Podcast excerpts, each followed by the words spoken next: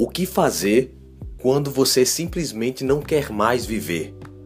Seja bem-vindo, você está no podcast Mariano. Não esquece de deixar seu comentário, estamos no episódio de número 54 e mandar também a sua sugestão de tema para a gente poder conversar um pouco mais aqui. Tudo bem com você? Estamos no Setembro Amarelo. Se você não sabe o que é Setembro Amarelo, ainda dá tempo de te explicar. É uma campanha que é, está sendo realizada nesse mês para poder ajudar as pessoas que têm esse, essa tendência, que tem esse pensamento de tirar sua própria vida, de suicídio.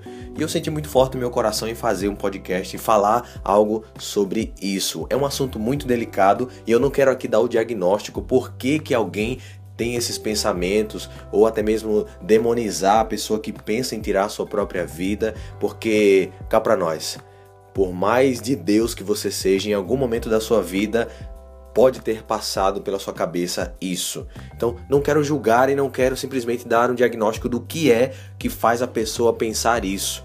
Por mais que eu tente imaginar os motivos que levam a pessoa a ter, tirar sua própria vida, eu não quero tocar nesse assunto aqui. Mas eu quero dizer para você o que me faz, quais são os três motivos principais que me fazem querer viver. Quais são os principais motivos que me fazem realmente acordar cedo, acordar de manhã, lutar, trabalhar, evangelizar, fazer o que eu faço? Eu quero falar isso para você que se por algum motivo você tem algum pensamento ou um sentimento deste de tirar sua própria vida, que esses três princípios possam te ajudar também nesse podcast de hoje, ok? Então vamos lá.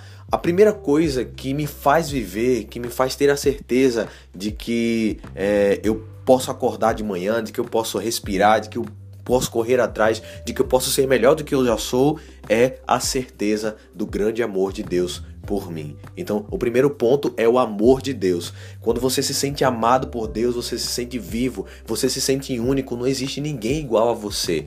Por mais que existam pessoas iguais, por mais que existam gêmeos, mas ninguém é igual a você. Deus fez você único. Deus fez você única. E isso é a certeza que eu tenho do grande amor de Deus por mim. Eu tive uma experiência fantástica quando eu tinha por volta de 15 a 16 anos e eu descobri verdadeiramente esse grande amor de Deus por mim. Eu até participava, ia para missa, ia para os lugares, mas eu não tinha essa certeza. Quando eu tive essa experiência de oração, eu pude comprovar através da força do batismo no Espírito Santo que Deus me amava verdadeiramente.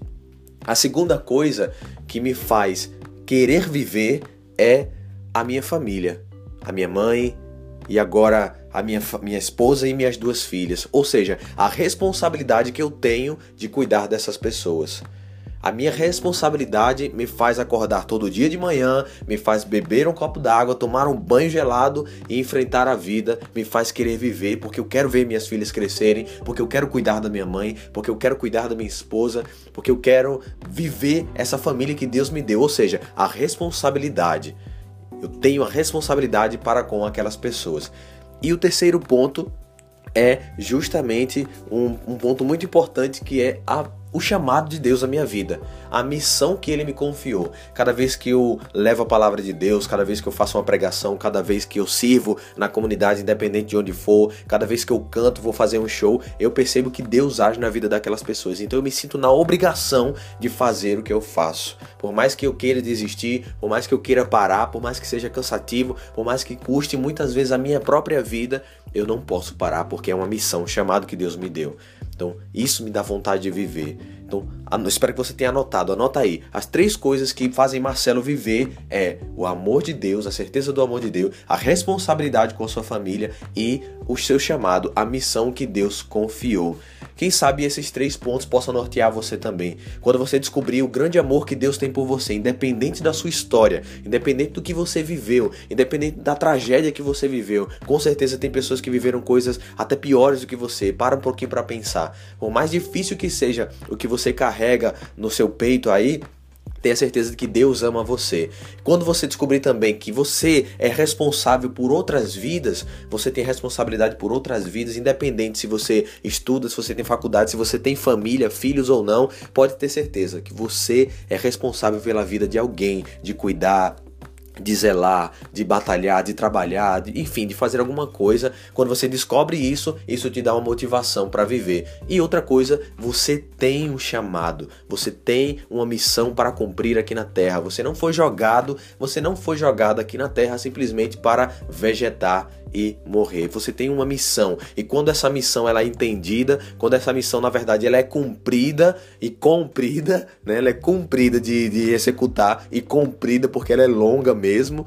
Quando você entende essa missão, você faz, faz, faz que até um trecho da música que diz assim: o meu cansaço a outros descansa. Então, por mais que você quanto mais você se doa, mais você tem vontade de viver, porque a missão ela nos completa. Beleza? Espero que você tenha gostado desse podcast. Espero realmente ter ajudado você no dia de hoje.